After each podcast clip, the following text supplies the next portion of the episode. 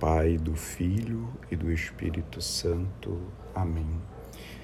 Senhor Jesus, tu és o caminho para chegar ao Pai. Tu és o pastor que nos conduz às fontes das águas da vida.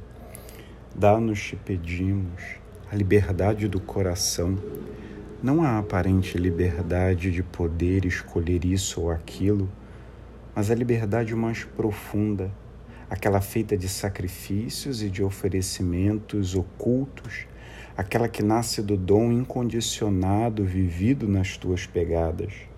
Faze que, livres na liberdade do amor, possamos ser, nesse nosso tempo de vida mortal, o povo da liberdade que te procura, antecipação e garantia do reino que vem. Tu que és a aliança em pessoa, Dá-nos viver com os outros na tua igreja, relacionamentos de diálogo, livre e libertador, capazes de nos revelar a nós mesmos e de realizar-nos segundo o coração de Deus, na escuta e na obediência do amor de toda a vida. Amém. De quem é isso? Provavelmente todos nós, ou a maioria, já ouvimos essa pergunta quando pequenos. Nossos pais queriam nos incutir a noção de justiça, de propriedade privada, distinguindo o que era nosso e o que era dos outros. Até sem saber, estavam nos ensinando a viver o sétimo mandamento. O catecismo nos lembra que essa palavra, Êxodo 20, 15, Deuteronômio 5, 19, Mateus 19, 18, proíbe tomar ou reter injustamente os bens do próximo ou lesá-lo de qualquer modo nos mesmos bens. Prescreve a justiça e a caridade na gestão dos bens terrestres e dos futuros do trabalho dos homens e dos frutos do trabalho dos homens.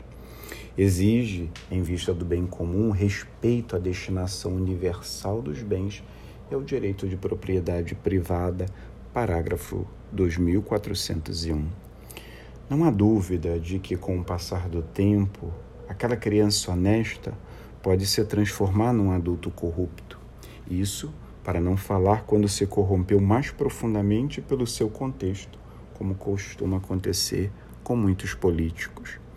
O sétimo mandamento prescreve a prática da justiça e da caridade na administração dos bens terrenos e dos frutos do trabalho dos homens.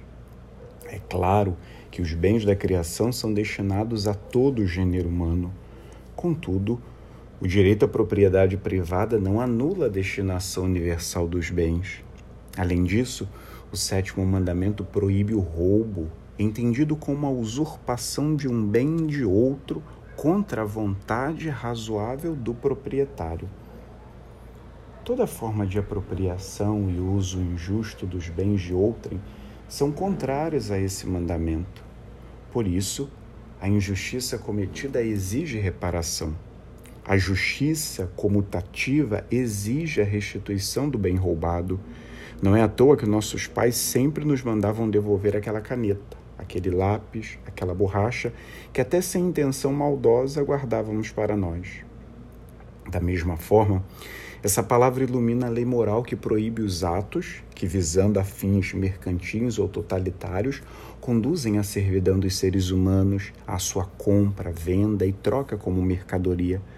Não deixa de ser uma questão gritante em nosso atual contexto social dentro ou fora do Brasil. Com isso, deve ficar claro que o domínio concedido pelo Criador sobre os recursos minerais, vegetais e animais do universo não pode ser separado do respeito às obrigações morais, inclusive para com as gerações futuras. Muitos podem defender que esse não é o contexto da Igreja. Contudo, ela emite e deve emitir juízo em matéria econômica e social quando os direitos fundamentais da pessoa ou a salvação das almas o exigirem.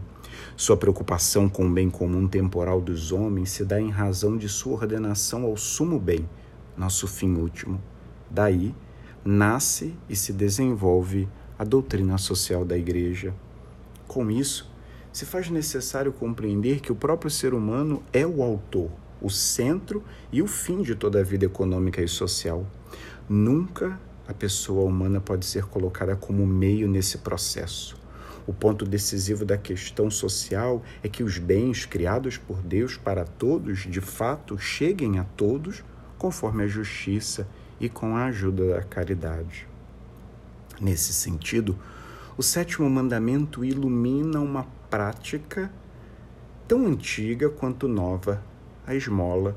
Esta, ao ser oferecida aos pobres, é um testemunho de caridade fraterna. É também uma prática de justiça que agrada a Deus. Assim, esse mandamento nos abre os olhos para irmos além e reconhecermos na multidão de seres humanos sem pão, sem teto, sem terra, um novo Lázaro, mendigo faminto da parábola. Como não ouvir Jesus que diz: Foi a mim que o deixastes de fazer? Mateus 25, 45.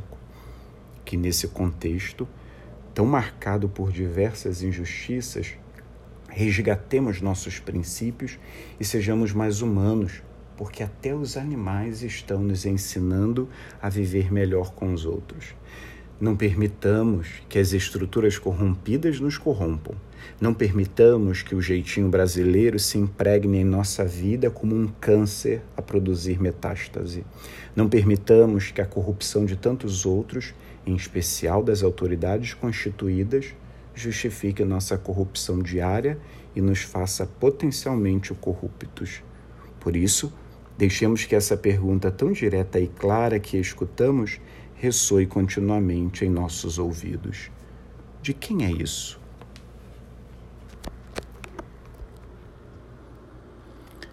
Ajudai, ó Mãe, a nossa fé. Abri o nosso ouvido à, à palavra para reconhecermos a voz de Deus e a sua chamada. Despertai em nós o desejo de seguir os seus passos, saindo da nossa terra e acolhendo a sua promessa.